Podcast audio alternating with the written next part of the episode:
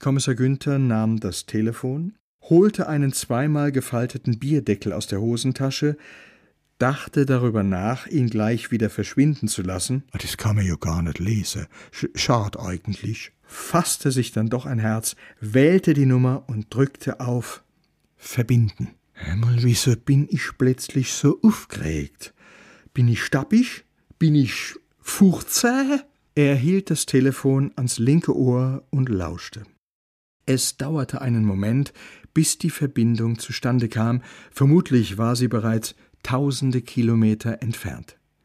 Dann zuckte er zusammen. Ein altmodischer Klingelton ertönte zeitversetzt zum Geräusch in seinem Lautsprecher.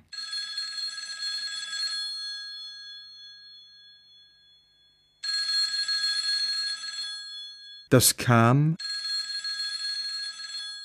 aus der Nähe. Aus dem Nebenzimmer vom Roten Ochsen. Marion Helche quittierte seinen fragenden Blick mit einem breiten Grinsen. Guck mal dort, Chief. Wissen Sie, wie das klingt? Das klingt, wie wenn Sie heut vor allem eins haben. Bissel Glück.